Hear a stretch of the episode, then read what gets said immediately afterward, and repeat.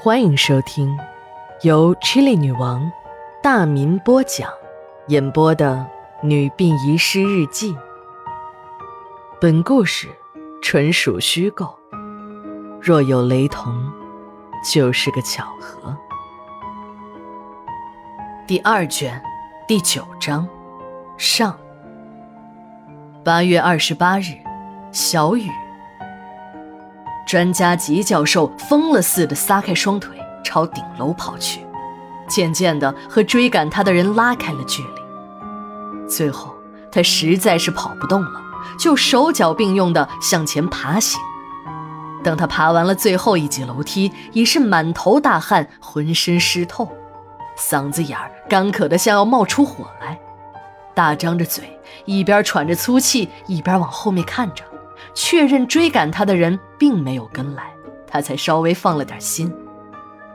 一天中，吉教授这个文弱书生从十五楼到三十楼跑了两个来回，真的是太累了。他想找个写字间躲进去，但才刚爬到一侧的拐角，就靠在了墙上。一阵困意袭来，管他妈的是人还是鬼，反正没有追上来，先闭上眼睛休息一会儿再说。吉教授原本的想法是先休息一小会儿，等有了力气再找地方藏起来。可这一闭眼睛，困极了的他侧卧在墙角睡了过去。睡梦中的吉教授发现自己已经在开往美国的游轮上，迎着晨曦，他站在甲板之上，一阵阵海风夹杂着海面上的薄雾拂面吹来，他感觉口有点渴。一旁的侍者心领神会地递上了一杯甜橙，惬意极了，那感觉一直甜到了心里。随着汽笛一声声长鸣，天渐渐地亮了起来。吉教授仿佛已经看见了高大的自由女神，一只手高举着火炬，一只手在向自己挥动，那是在向自己招手啊！他举起了手中的杯子，一饮而尽。心里面在欢呼，终于自由了。多日以来，他一直生活在恐惧之中，每天都提心吊胆的，就怕哪一天不小心被警察捉住了，他这条小命也就走到了尽头。这心情一放松，吉教授感觉就像三伏天的吃了冰棍，舒服极了。吉教授突然感觉到鼻子有点不舒服，一阵钻心的疼痛。把他从睡梦中惊醒，他睁开了朦胧的眼睛，这好像不是在船上。他仔细一看，这哪是什么自由女神呢？蹲在自己眼前的一个警察正在使劲儿地掐自己的人中。吉教授的心里忽地沉了一下，完了，一切都完了。什么美国自由女神，那都是自己在做梦。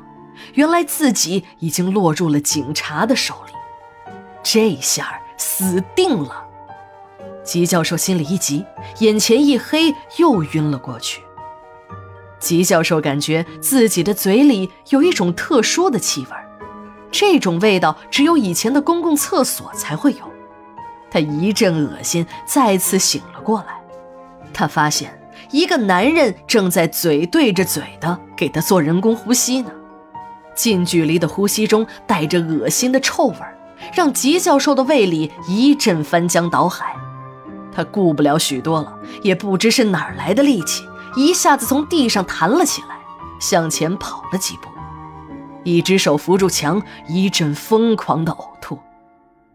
正在这时，一个他有点熟悉的声音传来：“给吉老师，喝点水会好一点。”他回头一看。那个人不是警察，而是穿着和警察衣服很像的保安。这个保安呢，满脸的麻子，每个麻子都有黄豆粒儿大小，坑包相间，高低错落。虽然这声音有点耳熟，可他还真想不起自己什么时候认识过这副尊容的人。吉教授明白了，刚才就是这个家伙嘴对嘴的给自己做人工呼吸。那股令他作呕的味道，就是这个人的口臭。这家伙怎么认出了自己？吉教授吓得打了一个冷战，他又仔细地打量了一下眼前的这个丑八怪。那个保安正在看着他微笑，好像没有什么恶意，但吉教授的心里还在不断的打鼓。他认出了自己，为什么不去报警呢？听刚子说，警察为了抓吉教授，悬赏的金额已经涨到了十万块。他有点结巴的问：“你怎么认识我？你是谁啊？”吉教授已经横下了一条心，一只手伸进了口袋。他的口袋里有一把刀，那是他从刚子那儿拿来用来防身的。如果这个丑八怪有什么恶意，不如一刀结果了他。反正自己已经杀了两个人了，也不在乎再多杀一个。想到这里，吉教授的眼神里慢慢的放出了凶光。那个保安看出了他的担心，一边笑着一边摆手说：“吉老师，你再仔细看看。”不认识我了，我是你的邻居郑国烙啊。吉教授又仔细的看了看，嘿，可不是嘛，真的是老郑啊。这小子几个月之前就已经犯了事儿跑了，也不知他做的是什么案子。当局把消息封锁的很严，一家人到现在都被秘密看押。听说记者们去采访，也被以各种理由挡了回来。只是听夜市烟摊的老头说，警察那天从正记锅烙店里运走了大量的人骨和几口袋的骷髅头。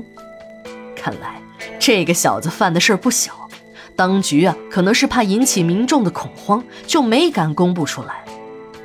郑国老看吉教授还待在那儿，又接着说：“你的事儿啊，我早就知道了。